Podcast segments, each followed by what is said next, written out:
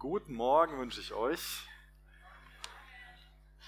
Das ist wunderbar, dass wir gemeinsam jetzt 1. Gründer 12 aufschlagen dürfen. Macht das doch bitte schon mal. In der Zeit bitte ich schon mal den René und den Alex nach vorne zu kommen. Ähm, es geht ja in 1. Korinther 12 so im weitesten Sinne auch um den ganzen Leib, dass da verschiedene Glieder dran sind, verschiedene Gelenke und Organe und so, und dass wir einfach einander als Gemeinde brauchen. Und es wird auch heute Morgen wieder ganz konkret viel um das Thema Gaben gehen, also um die Gaben, die der Heilige Geist uns anvertraut hat. Ähm, und ähm, deswegen ist es umso schöner, dass es da nicht nur in der Theorie drum geht, sondern dass wir heute Morgen für den René und für den Alex beten dürfen. Das äh, ist wunderbar, wenn ähm, junge Geschwister einfach ähm, bereit sind, Verantwortung zu übernehmen, ihre Gaben einzusetzen. Ähm, und das machen die zwei. Der René wird äh, Verantwortung oder hat schon äh, seit paar Wochen, Monaten ähm, Verantwortung übernommen ähm, im Bereich Beamer. Wichtige Sache, dass wir sonntags morgens dem allen hier den Liedern folgen können, aber auch für Übertragung im Raum und oder im Gebäude meine ich und darüber hinaus ähm, Livestream und so. Auch im Bereich, der da stark gewachsen ist, wo es auch einige Mitarbeiter gibt, äh, wo es auch gilt, das zu koordinieren. Und genauso ist im Bereich Lobpreis. Da sind wir dankbar, dass der Alex da als Co-Leiter einsteigt und den Jan ähm, da weiter unterstützt, so dem Team dient und dadurch auch uns als ganzer Gemeinde. Deswegen beten wir jetzt für die zwei. Ähm, das äh, soll jetzt nicht nur so eine einmalige Sache sein, sondern ist auch uns immer wieder wichtig, dass äh, wir als Gemeinde fortlaufend für die einzelnen Dienste beten und die so segnen. Da will ich euch echt zu ähm, ermutigen, dass ihr das immer wieder auch für Bereiche macht, ähm, vielleicht auch für Bereiche, wo ihr jetzt nicht so einen starken Bezug zu habt, das ist wichtig, dass wir echt ähm, so eine betende Gemeinde sind und dass das alles, was hier bewegt wird, der Dienst, der hier geschieht, dass das durch Gebet getragen wird und auch im Gebet so immer wieder entsteht und bestehen bleibt. Genau, lasst uns für die beiden beten.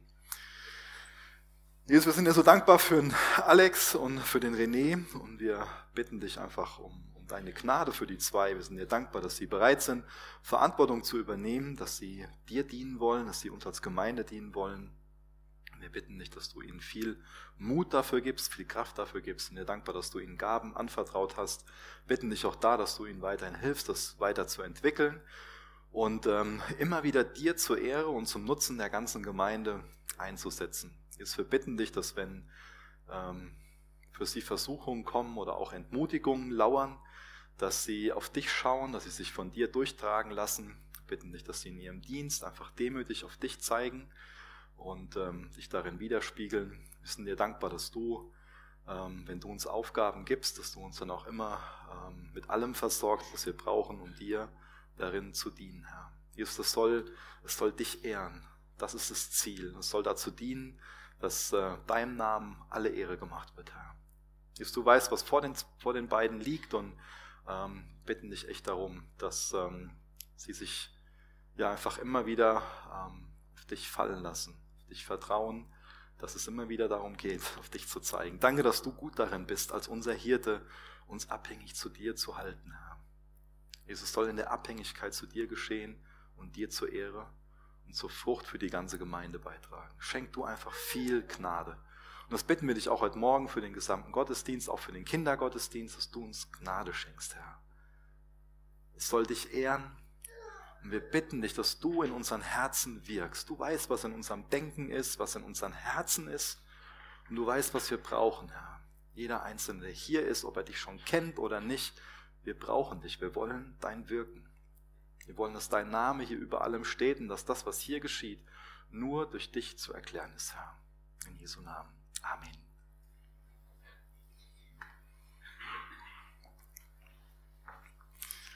Ja, ich bin echt sehr ermutigt, dass es momentan viel so um das Thema Heiliger Geist geht und auch um die Fähigkeiten, um die Gaben, die er ähm, verleiht. Und es ist für mich immer wieder wichtig, dass wir uns ähm, das bewusst machen, dass jeder Einzelne, der erlöst ist, den Heiligen Geist hat. Ähm, bist du dir darüber bewusst. Also wenn du ein wiedergeborener Christ bist, dann hast du den Heiligen Geist. Aber ich glaube, oft stellt sich so ein bisschen die Frage dann, ob der Heilige Geist auch uns hat. Also wir können ja, ist ja möglich, das ist ja so eine, so eine Ermahnung, die der Paulus zum Beispiel an die Galater schreibt, ähm, dass er denen sagt, hier so, ihr, ähm, wo ihr jetzt im Geist begonnen habt, wollt ihr im Fleisch vollenden? Ist ja möglich, dass wir auf die Art und Weise irgendwie so am, am Kämpfen und am Fallen sind und irgendwie versuchen, unser Christsein durch unser Fleisch auf die Reihe zu bringen, so, ja. Und das wäre natürlich komplett daneben. Also wir glauben ja daran, dass wir allein durch Gnade, allein aus Glauben gerettet sind, wiedergeboren werden. Und bei der Wiedergeburt kommt der Heilige Geist in unser Leben. Und danach ist es seine Absicht, dass er unser Herz verändern will. Dass er uns dabei helfen will, dass wir uns ja wirklich auf Gottes Ziele ausrichten. Dass da also diese Richtung in unser Leben kommt, diese Absichten. Und deswegen überführt er uns immer wieder von, von Sünde, von, von Schuld. Und er unterweist uns dann darin, ähm, was Gottes Wort für uns bedeutet, dass es wirklich unsere Richtschnur ist. Er schließt uns das auf und er schenkt uns vor allen Dingen auch eine ganz tiefe und auch eine beständige Liebe zu Jesus. Das ist die Absicht des Heiligen Geistes in unserem Leben. Lässt du das zu? Willst du das? Hast du da so ein offenes Herz für? So offene Arme? Bist du, bist du bereit für, für das Wirken, was ich gerade beschrieben habe? Oder verschließt du dich durch irgendwas in deinem, in deinem Leben diesem Wirken vom Heiligen Geist? Ist natürlich so, dass wenn, wenn er uns von Schuld überführen will und wir immer wieder sagen so, la la la la la, ich höre dich nicht, ähm, dass wir ihn dadurch unterdrücken und dass wir ihn immer weniger wahrnehmen. Der Heilige Geist gibt uns Gnadengaben, er gibt uns Fähigkeiten zum Dienst. Jesus hat ja seinen Jüngern gesagt, kurz vor seiner Himmelfahrt, es ist besser, dass ich gehe. Ähm, schon so ein steiler Satz, finde ich. Aber dadurch, dass nach Pfingsten jeder einzelne Christ erfüllt werden kann mit dem Heiligen Geist, dadurch, dass er uns Geistesgaben gibt, mit denen wir den Dienst Jesu fortführen können, können wir halt als Hunderte, Hunderttausende, Millionen von Christen auf dieser Welt viel bewirken, wenn wir wirklich diese Absichten haben, die auch Jesus immer noch hat. Und heute schauen wir uns jetzt aus diesem zwölften Kapitel 1. Korinther die Verse 8 bis 10, 8 bis 11 an. Und da beschreibt der Paulus ganz verschiedene Wirkungen, ganz verschiedene Gaben des Heiligen Geistes. Und mir ist jetzt schon vorher auch wichtig zu sagen, dass diese Liste nicht komplett ist. Ja, also es gibt verschiedene Listen, wo es um Gaben des Heiligen Geistes geht. In der Bibel, zum Beispiel auch in Epheser 4, in ähm, 1. Petrus 4, auch in Römer 12, in anderen Stellen. Und ähm, zum Teil sind die ähnlich, aber sind auch unterschiedlich. Und ich glaube nicht, dass ähm, alle Gaben, die es gibt, auch äh, zwingenderweise so in der Schrift vorkommen müssen. Und das Wichtige ist, dass wir immer wieder im Hinterkopf haben, dass Gott diese Gaben zum Nutzen der ganzen Gemeinde gibt. Und dass wir wirklich einander brauchen, dass wir uns gegenseitig brauchen. Das ist der Zusammenhang hiervon. Ähm, nächsten Wochen geht es viel darum, dass wir ein Leib sind und wie wir als Leib zusammengefügt sind, dass sich Gott was dabei gedacht hat, dass diese Vielfalt an Gaben, dass es so wichtig ist, dass die zusammen wirken und dass es dann echt zum, zum Segen und auch zum, zum Zeugnis ist, wenn die Gaben so eingesetzt werden. Deswegen lasst uns heute Morgen nicht so den Hauptfokus auf die Gabe haben, sondern, da, ähm, sondern lasst uns den Fokus so dahingehend haben, dass wir sagen, ähm, wer ist der Geber und wie können wir die Gaben ihm zur Ehre einsetzen und auch zum Nutzen der ganzen Gemeinde. Fangen wir in Vers 8 an, 1. Korinther 12, Vers 8. Denn dem einen wird durch den Geist das Wort der Weisheit gegeben. Wenn wir uns jetzt nach und nach diese Gaben ansehen, ist es gut, wenn du dich fragst, habe ich das? Bräuchte ich das? Ist das vielleicht eine Gabe, wo ich drum beten darf? Ist es vielleicht eine Gabe, die ich schon habe, aber die ich nicht wirklich so einsetze oder die ich einsetze, wo ich weiter drin wachsen will? Es ist wichtig, dass wir dieses Herz dahinter haben, dass wir sagen, ja, wenn, wenn Gott mir Gaben gibt, dann wird er das nicht grundlos machen, sondern will ich das ja ihm zur Ehre einsetzen und zum Nutzen der ganzen Gemeinde. Es wäre ja fatal, wenn Gott mir ein Geschenk macht und ich lasse das einfach eingepackt da liegen und denke mir so, hm, Was kümmert es mich? Ähm, so die Gabe des Dienstes oder die Gabe des Gebens? Hm, ob ich die jetzt auspacken will und gebrauchen will, das weiß ich nicht. Ja? Und es ist ja wichtig, dass wir dann ein Herz haben, das sagt, ja, wenn, wenn Gott mir das gibt, egal was es ist, dann will ich das so einsetzen, dass seinem Namen dadurch alle Ehre gemacht wird und dass auch meine Geschwister dadurch gesegnet werden. Also denn dem einen wird durch den Geist das Wort der Weisheit gegeben. Wir alle brauchen ja Weisheit. Ohne Weisheit kann keiner von uns leben. Also Weisheit ist so die Möglichkeit, dass wir das Wort Gottes lesen und ähm, nicht nur verstehen, was äh, wir da gerade lesen, also nicht nur die Erkenntnis haben, ähm, sondern dass wir das, was da an Wahrheiten beschrieben wird, dass wir das wirklich auch anwenden können auf unser Leben oder auf das Leben von, von anderen. Also um Weisheit, bei Weisheit geht es ja um die wirkliche praktische, um die biblische Anwendung von Wissen, könnte man sagen. Und das brauchen wir alle. Das ist eine Sache, dass wir irgendwie ähm, wissen, dass wir Erkenntnis in unserem Kopf haben, so eine andere Sache, dass wir eine Einsicht, eine Weisheit haben, wie wir das wirklich ausleben können. Wie sieht das denn aus mit, mit Geld? Wie, wie gehen wir mit Geld um? Mit Freundschaften, Ehe, Kindererziehung, Sexualität, in Bezug auf unseren Job. Es sind unheimlich viele Fragen, unheimlich viele Herausforderungen, denen wir uns irgendwie auch stellen müssen, in denen jeder von uns ist, wo es einfach, wo, wo wir Weisheit brauchen. Ja. Vielleicht fragt sich der eine oder andere, soll ich jetzt gerade meinen Job wechseln oder soll ich jetzt irgendwie ähm, den Abschluss machen oder äh, die Ausbildung anfangen oder nochmal an die Uni gehen oder soll ich die und die Person heiraten? Da kann ja keiner von uns die Bibel aufschlagen und dann steht's da, ja? sondern da stehen Prinzipien, da steht Gottes Wille, geoffenbart stehen ganz klare Gebote und darüber hinaus einfach biblische Prinzipien und die sollten wir dann anwenden.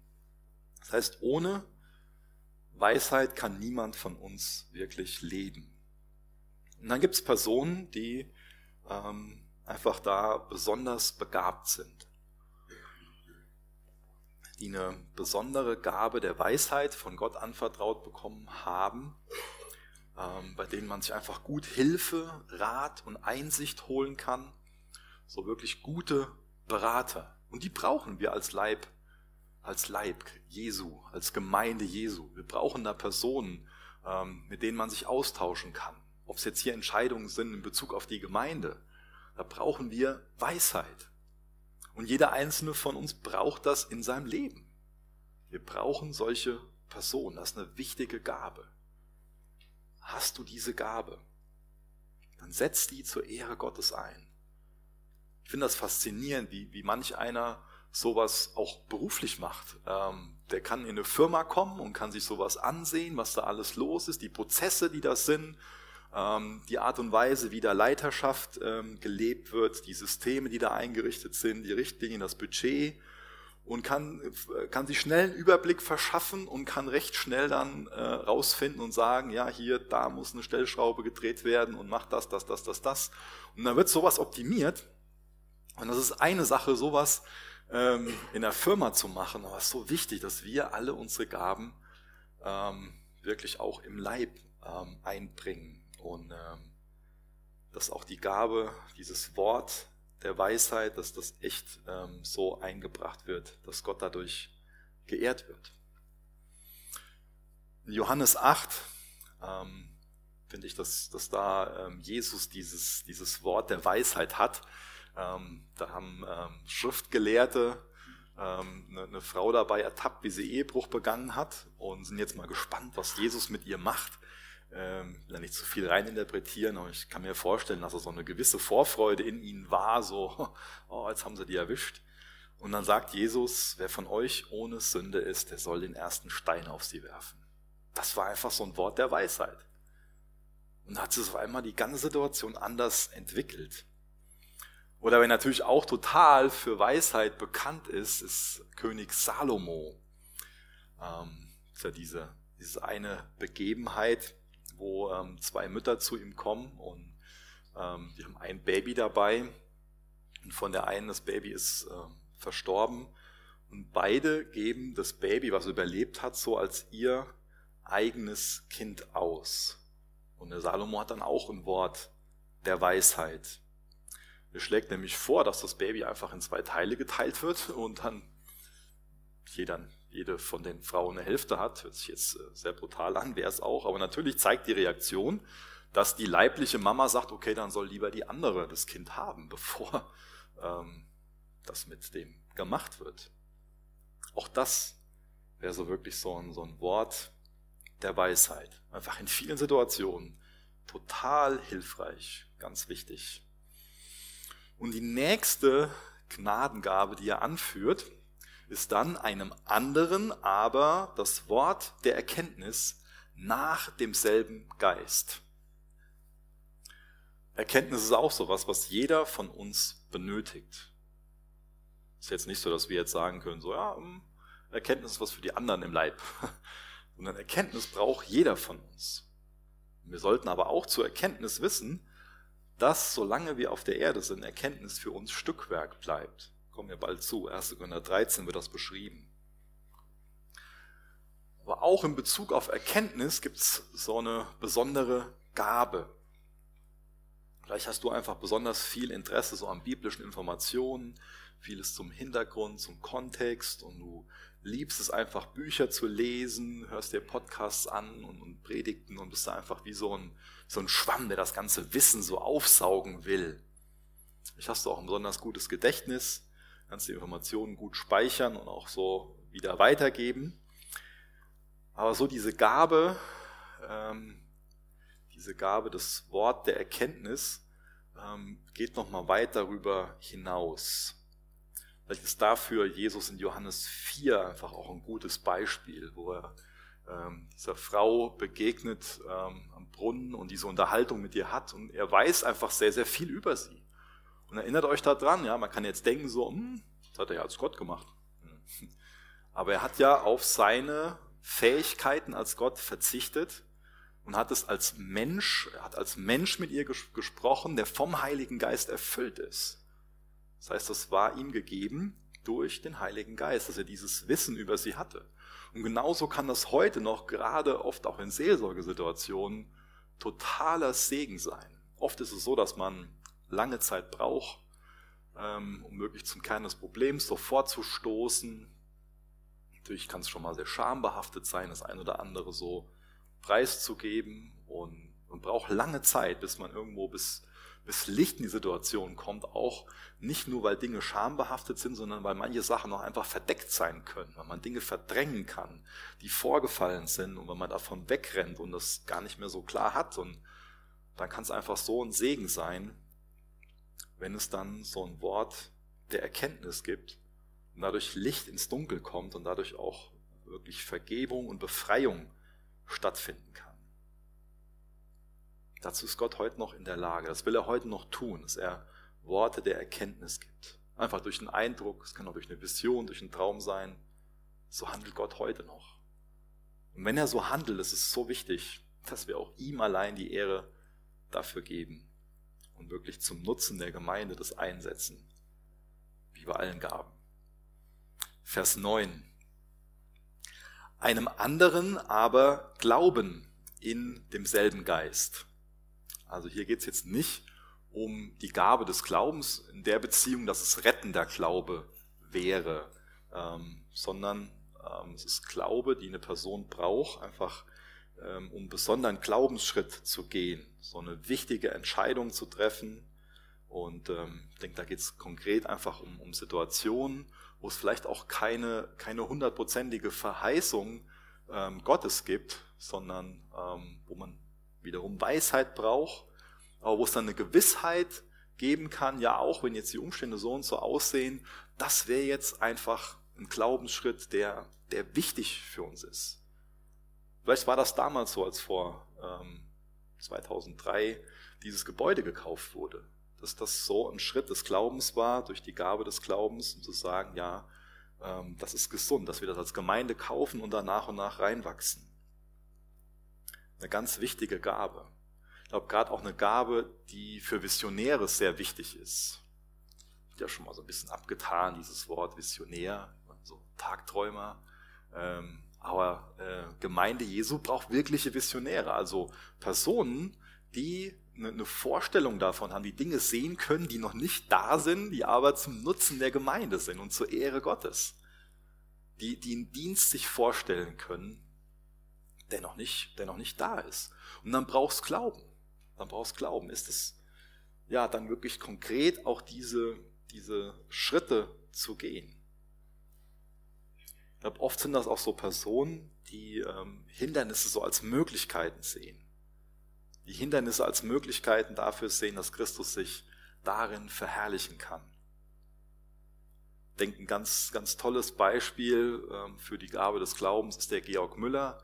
Wenn du nicht vertraut mit dem bist, dann kann ich dir nur mal die Empfehlung geben, google den Marx, lest den mal oder kauf dir am besten die Biografie von ihm.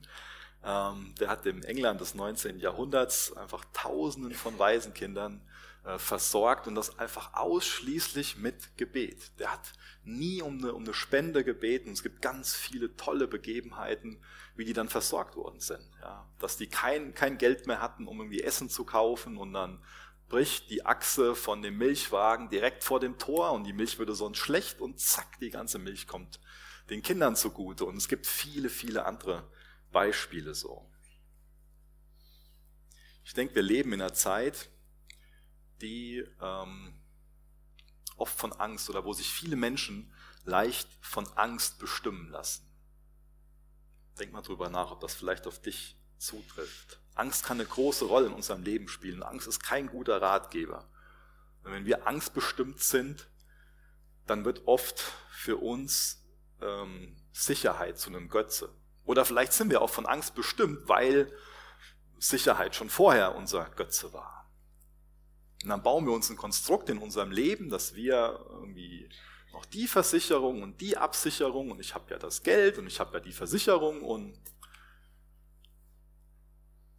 wer mit Jesus geht, der wird immer wieder Glaubensschritte, die Möglichkeit haben, Glaubensschritte zur Ehre Gottes zu gehen.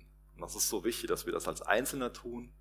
Und das ist doch so wichtig, dass wir als Gemeinde echt in der Abhängigkeit zu Jesu wachsen und bereit sind, uns von Jesus an die Hand nehmen zu lassen, damit wir gemeinsam Glaubensschritte gehen, damit wir nicht angstbestimmt sind, damit wir nicht diesen Götzen Sicherheit anbeten, sondern echt tief gegründet sind in Christus.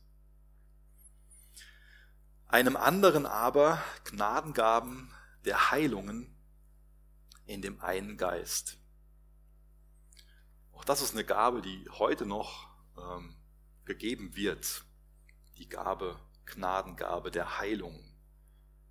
Dass man als Einzelner oder als Gruppe für eine Person betet, die krank ist, Gott um Heilung anruft. Und manchmal kommt es vor, dass Gott dann komplett heilt. Manchmal fängt er an zu heilen. Und manchmal geschieht für uns merklich nichts. Das ist eine Gabe, mit der auch schon sehr, sehr viel Unfug betrieben wurde aber nur mit dem Hintergrund, dass viel Unfug damit betrieben wurde, rechtfertigt es nicht, dass wir jetzt dieses Geschenk, diese Gabe in der Ecke liegen lassen können und sagen können, hm, bevor da Unfug mit betrieben wird, nutzen wir es besser gar nicht. Aber das ist schon so ein Problem. Ich glaube auch ein Hintergrund dafür, warum manch einer da so seine, ähm, seine Bedenken hat. Und ähm, ich denke, man kann natürlich auch auf dem Bereich viel falsch machen, wie man für Personen betet oder dann meint, was man da für einen Glauben haben muss, damit es dann geschieht und es wird ein geistlicher Druck aufgebaut und es fängt schnell ein geistlicher Missbrauch an. Aber ich glaube, dass es wichtig ist, dass wir, wenn jemand krank ist, zuerst zu Gott gehen und ihm sagen, du bist ein wunderbarer Hirte, du bist der großartigste Arzt, bitte greif hier ein. Lass deinen Willen geschehen und sorg bitte für Heilung. Aber es ist genau auch wichtig, dass wir das, was danach dann sich entwickelt, auch aus Gottes Hand nehmen. Aber es gibt Personen, die gehen so her und sagen so, naja, wenn du wirklich Christ bist, dann brauchst du ja keine Krankenversicherung, brauchst ja keinen Arzt.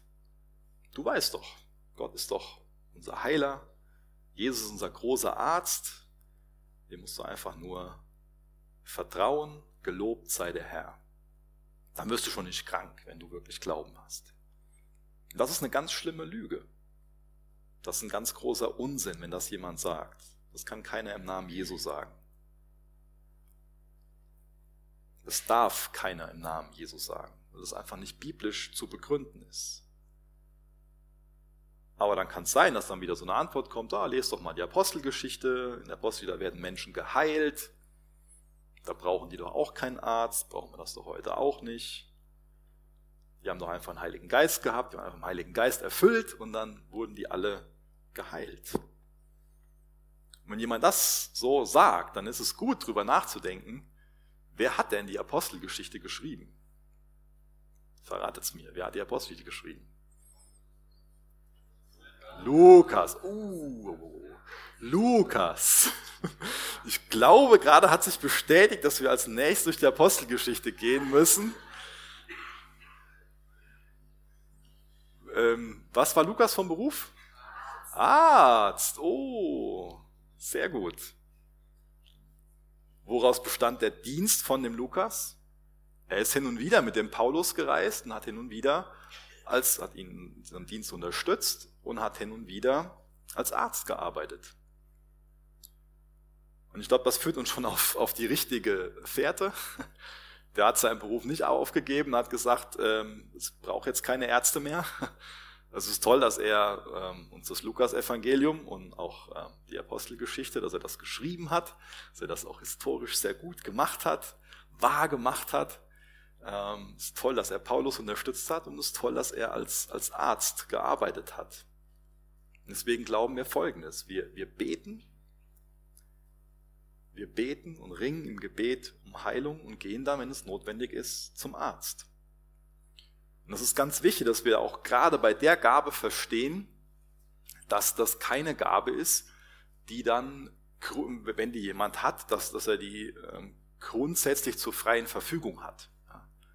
Könnte man sich also vorstellen. Einer hat die Gabe und dann kann er, egal wer zu ihm kommt, die Hand auflegen und beten und dann zack ist es weg.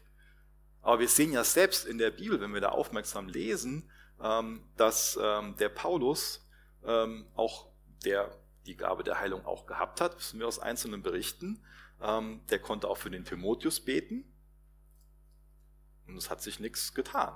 Der wurde nicht geheilt. Oder er hat für sich selbst gebetet, für den Stachel im Fleisch dass der entfernt wird und er wurde nicht geheilt davon. Und genauso ist es heute noch. Es gibt Personen, die sagen, ja, ähm, diese Gabe gab es aber nur für die Zeit der Apostel, also für die Zeit bis 70 nach Christus oder 100 nach Christus oder für diese Zeit von 30 bis, bis 100 nach Christus, für diese 70 Jahre.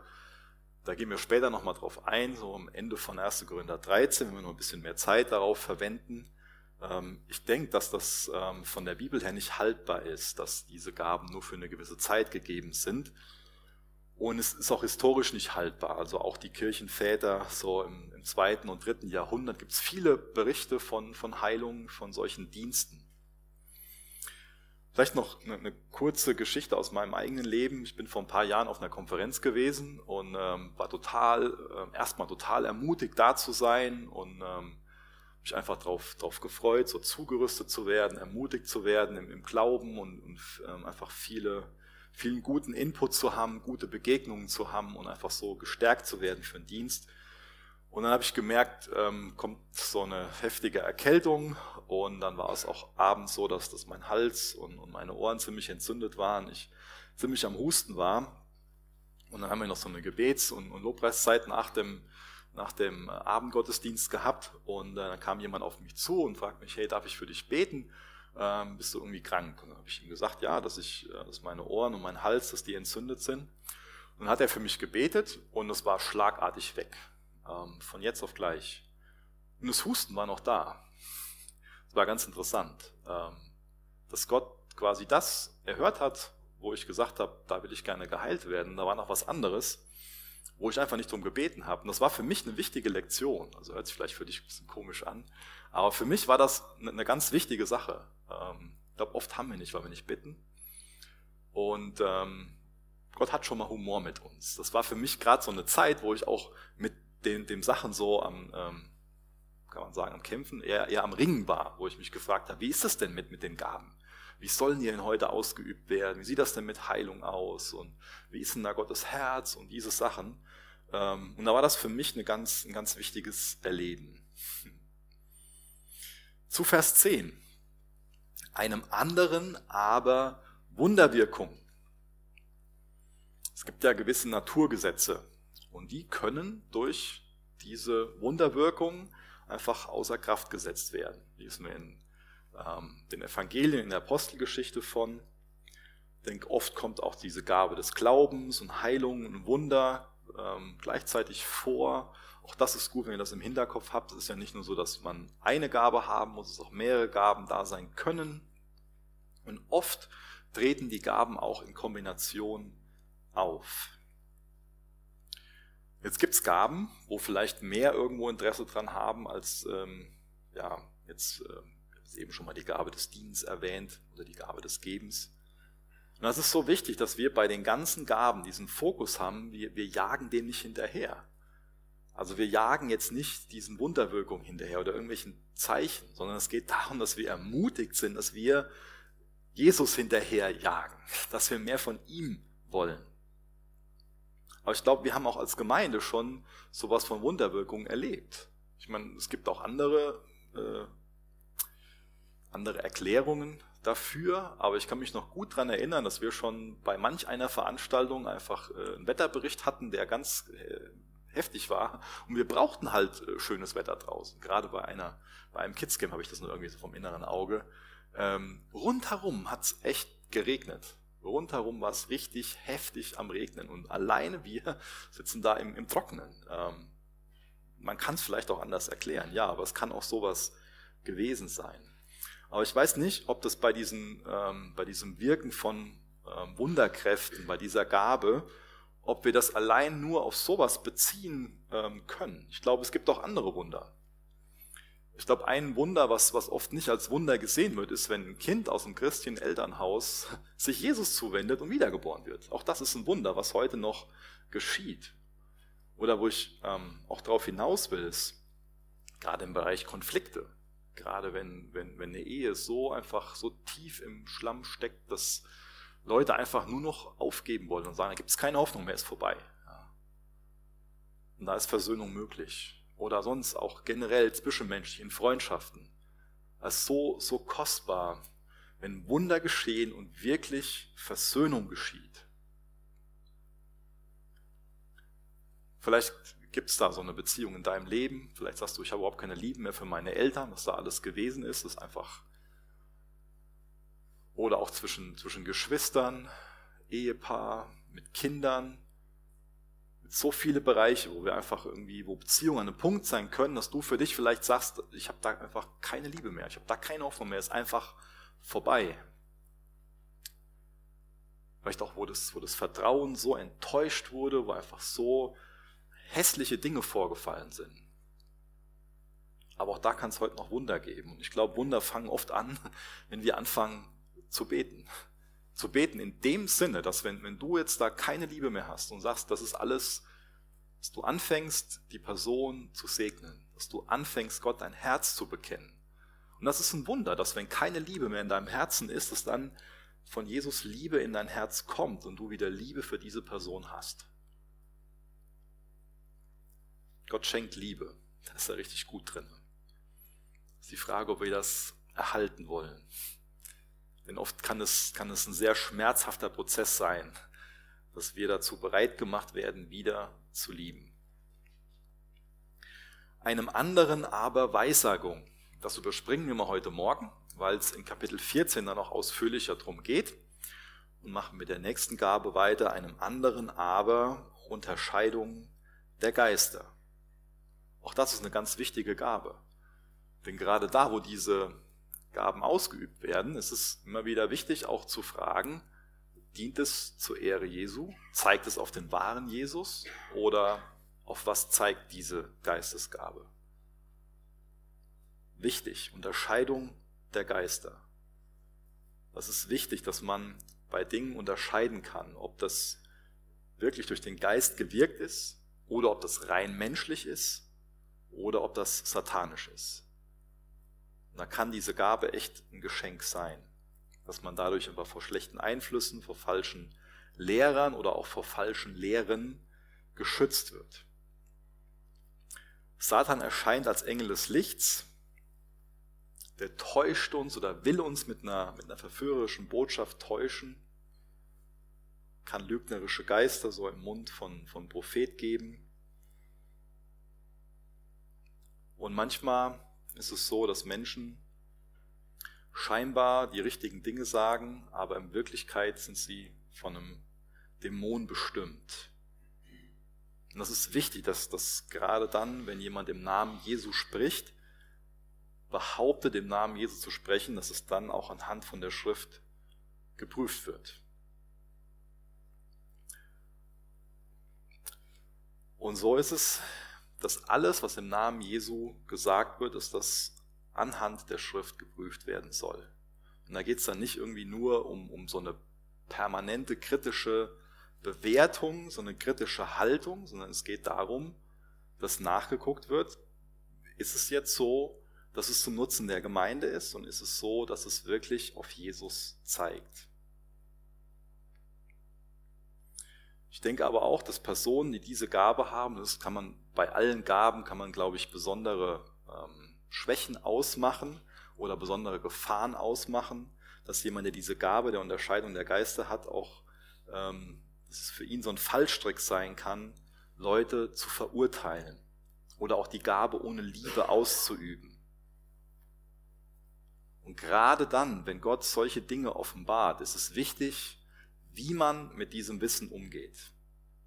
Manchmal sollte man erstmal beten, anderes Mal das direkt offenbar machen, was man für einen Eindruck da hat.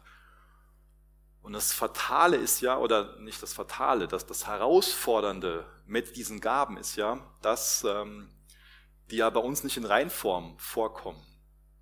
Also wir sind ja ähm, wir gehören zu einer Schöpfung, die in Sünde gefallen ist. Wir haben ein trügerisches Herz und müssen einfach für uns auch selbst unterscheiden. Ähm, Gott kann mir da jetzt eine, eine, eine gute Erkenntnis geben, aber ich kann ein falsches, falsches Motiv in meinem Herz haben und dadurch was Falsches damit machen. Es wird ja automatisch, wenn Gott das in mich gibt, ist die Gefahr, nicht nur die Gefahr, wird da einfach auch was Schlechtes beigemischt. Es ist wichtig, dass mit einem reinen Herzen einfach zu verwalten, immer wieder darum zu ringen. Und das in Abhängigkeit von Jesus einzusetzen. Einem anderen verschiedene Arten von Sprachen, einem anderen aber Auslegung der Sprachen. Auch das werden wir erstmal überspringen weil es auch da in Kapitel 14 nochmal ausführlicher ähm, drum geht, weil gerade dieses Weissagung und Auslegung, Interpretation der Sprachen so ein Bereich ist, was in Korinth ähm, ziemlich wüst zum Gottesdienst stattfand, ähm, nicht in einer guten Art und Weise. Und da geht er dann in Kapitel 14 der Paulus nochmal drauf ein und deswegen machen wir das dann. Ähm, dies alles aber wirkt ein und derselbe Geist, und teilt jedem besonders aus, wie er will. Bis jetzt haben wir uns vielleicht sehr auf die Gaben so fokussiert. Das macht ähm, der Paulus in dem Text aber gar nicht. Der definiert das ja gar nicht. Er beschreibt ja gar nicht hier, die Gabe so und so ähm, sieht dann so und so in der Praxis aus. Wahrscheinlich war das für die Gründer ganz klar, wie das in der Praxis, wie das in der Praxis so ähm, aussah. Aber ich finde es wichtig, dass wir diese Wiederholung darin sehen, ja? dass es durch denselben Geist gewirkt ist. Fünfmal wiederholt er das. Der hätte ja auch einfach diese Gaben aneinander reihen können. Aber immer wieder diese Worte dazwischen.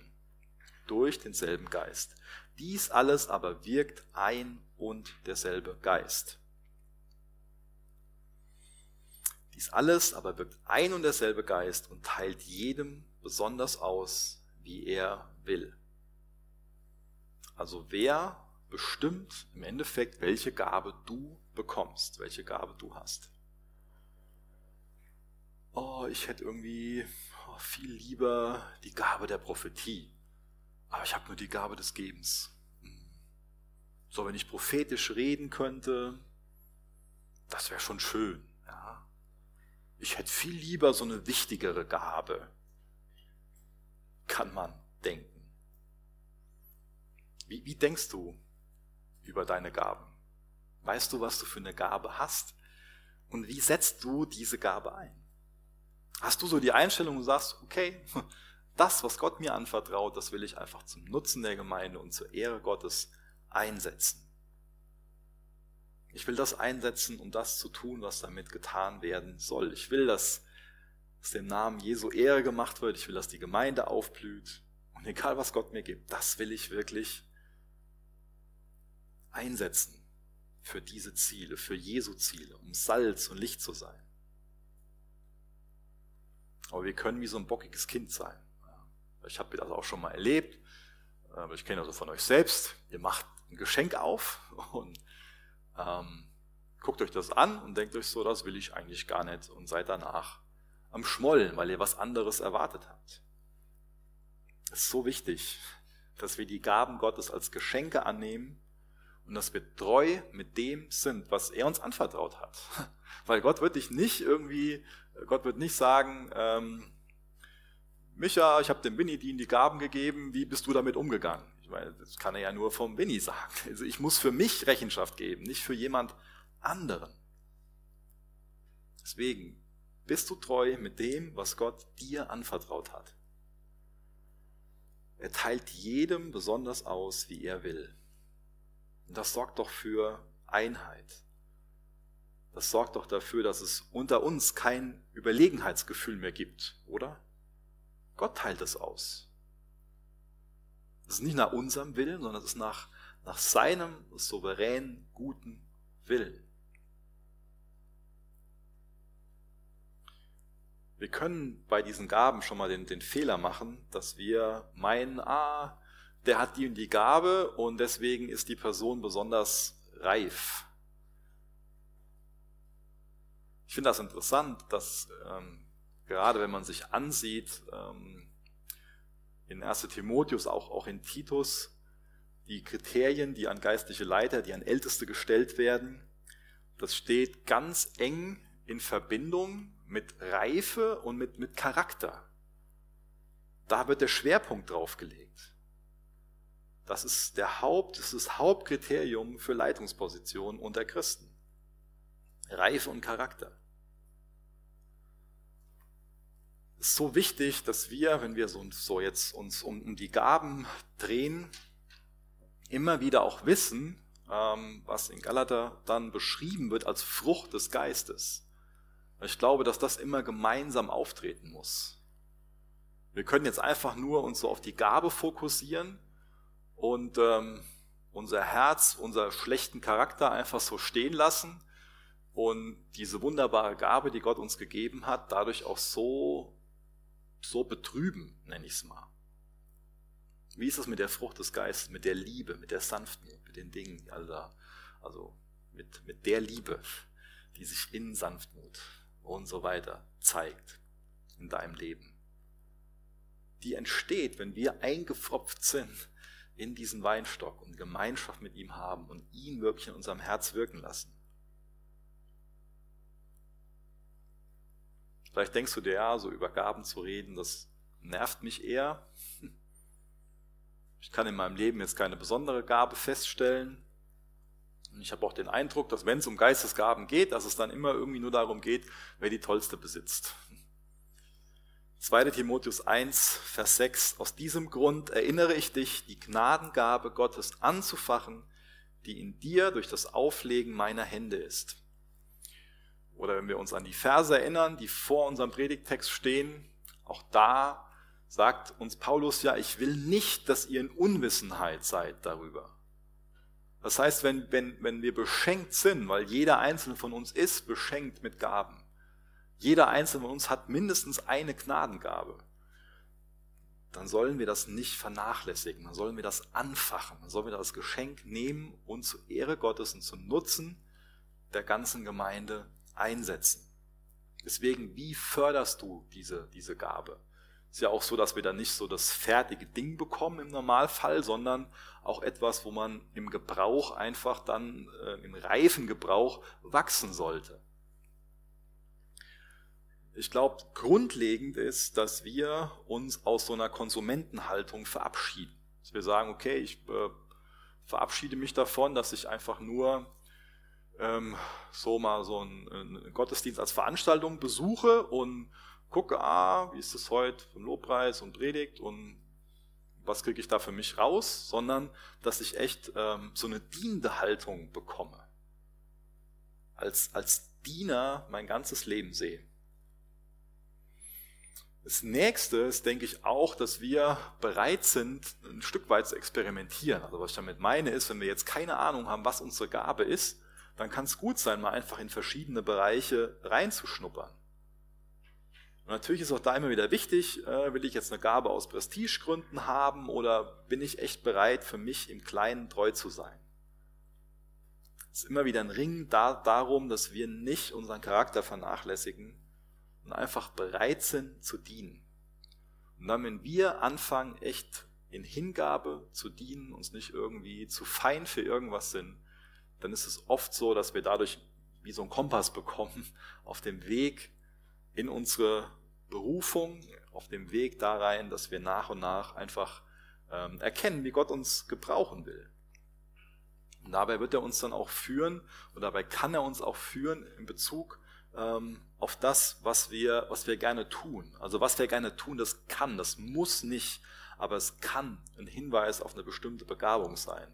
Wenn wir jetzt eine bestimmte Gruppe an Personen total auf dem Herzen haben ähm, und auch einen Dienst, der irgendwie da reinpasst, dann kann das ein Hinweis dafür sein, dass Gott uns in der Richtung gebrauchen will. Vielleicht hast du einfach voll das Herz für ältere Menschen und das kann ein Hinweis Gottes sein, dass du ins, anfängst, ins Altersheim zu gehen, dafür Menschen zu beten oder mit denen zu singen, was, was auch immer, zur Ehre Jesu. Es kann auch helfen, über Effektivität nachzudenken, denn es ist ja zum Nutzen der Gemeinde gegeben. Und es kann auch helfen, nach Bestätigung zu gucken. Also, wie gesagt, ich sage ganz bewusst kann. Aber wenn es so ist, dass du die Gabe zum Nutzen der Gemeinde hast, dann wird auch bestimmt jemand anderes signalisieren, hey, wunderbar, dass du den Kindern dienst. Und da können wir auch ähm, sehr nachlässig drin sein, dass wir das auch bei anderen Leuten irgendwo ähm, aufzeigen. Also was ich meine ist, ähm, wir können das einfach als selbstverständlich annehmen, dass unseren Kindern dort drüben einfach ähm, so gedient wird, dass ihnen das Evangelium weitergegeben wird oder dass uns in der Coffeebar gedient wird oder ich mache die Liste jetzt nicht auf. Ähm, wir haben alle offene, offene Augen, hoffentlich. Und dann ist es so wichtig, dass wir uns das auch gegenseitig sagen. Hey, danke, dass du mich jeden Morgen, wenn ich hier in die Gemeinde komme, so freundlich begrüßt. Oder was es auch immer ist mit den Kids. Lasst uns da auch echt drin wachsen, dass wir so einander ermutigen. Natürlich sollte keiner von uns davon irgendwie abhängig sein oder nur deswegen kommen. Das wäre natürlich ein falsches Motiv. Aber es ist so wichtig, dass wir stark darin sind, uns auch gegenseitig zu ermutigen. Aber ich glaube, das Grundlegende ist echt, dass wir dienen, um Gott zu gefallen und um ihn zu ehren. Ist das die Absicht hinter deinem Dienst? Also wenn, wenn das Absicht hinter deinem Dienst ist, ist es, glaube ich, eine gute Voraussetzung dafür, nach und nach zu erkennen, wie der Herr dich gebrauchen will. Und ich finde es so kostbar, dass wir jetzt noch gemeinsam das Abendmahl feiern dürfen. Weil was wäre es, wenn wir uns die ganze Zeit über Gaben, über Geschenke unterhalten und irgendwie das größte Geschenk vergessen? Weil an das größte Geschenk denken wir im Abendmahl, dass sich Jesus Christus für uns hingegeben hat, dass er sein Blut für uns vergossen hat, dass er sich für uns stellvertretend am Kreuz geopfert hat, damit wir versöhnt werden können mit Gott. Bist du versöhnt mit Gott? Hast du, hast du rettenden Glauben? Hast du eine Beziehung zu Jesus? Hast du Jesus in dein Leben eingeladen, ihm gesagt, ich bin ein Sünder und ich brauche Rettung von meiner Sünde und ich vertraue darauf, dass, dass dein Opfer am Kreuz ist, das stellvertretend für mich war. Wenn du noch keine Beziehung zu Jesus hast, wenn du noch keine nur nicht errettet wurdest von deiner Schuld, wenn du nicht versöhnt wurdest mit Gott, dann lade ich dich heute Morgen dazu ein, dass du diesen Schritt gehst. bevor wir gemeinsam das Abendmahl nehmen. Das Abendmahl ist ein Gedächtnismahl, wo wir genau daran denken, dieses, an dieses große Geschenk. Wenn du dieses große Geschenk noch nicht angenommen hast, dann ähm, feier das Abendmahl bitte auch nicht mit. Weil wir feiern das im Gedenken daran, dass es das Kostbarste ist, dass es die größte Liebe ist, die jemand für uns geben konnte, offenbaren konnte. Lass uns gemeinsam noch aufstehen und dafür beten.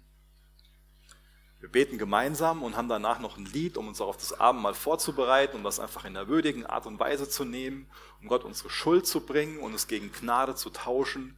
Das ist so kostbar, dass wir das immer wieder tun dürfen, dass wir vor diesen wunderbaren Gott treten dürfen.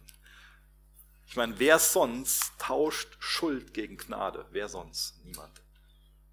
Das, das, tut, das tut nur unser Vater im Himmel. Danke, dass du so ein wunderbarer Gott bist, dass du dazu bereit bist, Schuld gegen Gnade zu tauschen. Verblüff uns auch heute Morgen wieder von deiner Gnade, von deinem Herz, was du uns gegenüber hast. Und führ uns dahin, dass wir echt dich als den einzigen anbeten, der würdig ist, von uns angebetet, bewundert zu werden. Jesus, wir bitten dich, dass du uns in eine tiefere Beziehung zu dir führst. Wir bitten dich, dass du uns klar machst, welche Gaben du uns anvertraut hast oder anvertrauen willst. Ich danke dir, dass du jederzeit dazu bereit bist, uns mit dem auszustatten, was wir brauchen, um dir zu dienen. Hilf, dass wir echt so ein demütiges Herz haben, dass wir alles, was wir haben, dir zur Ehre einsetzen wollen. Und mach, dass wir immer wieder aufs Kreuz schauen und wissen, dass das die größte Gabe ist, die wir bekommen können. In Jesu Namen. Amen.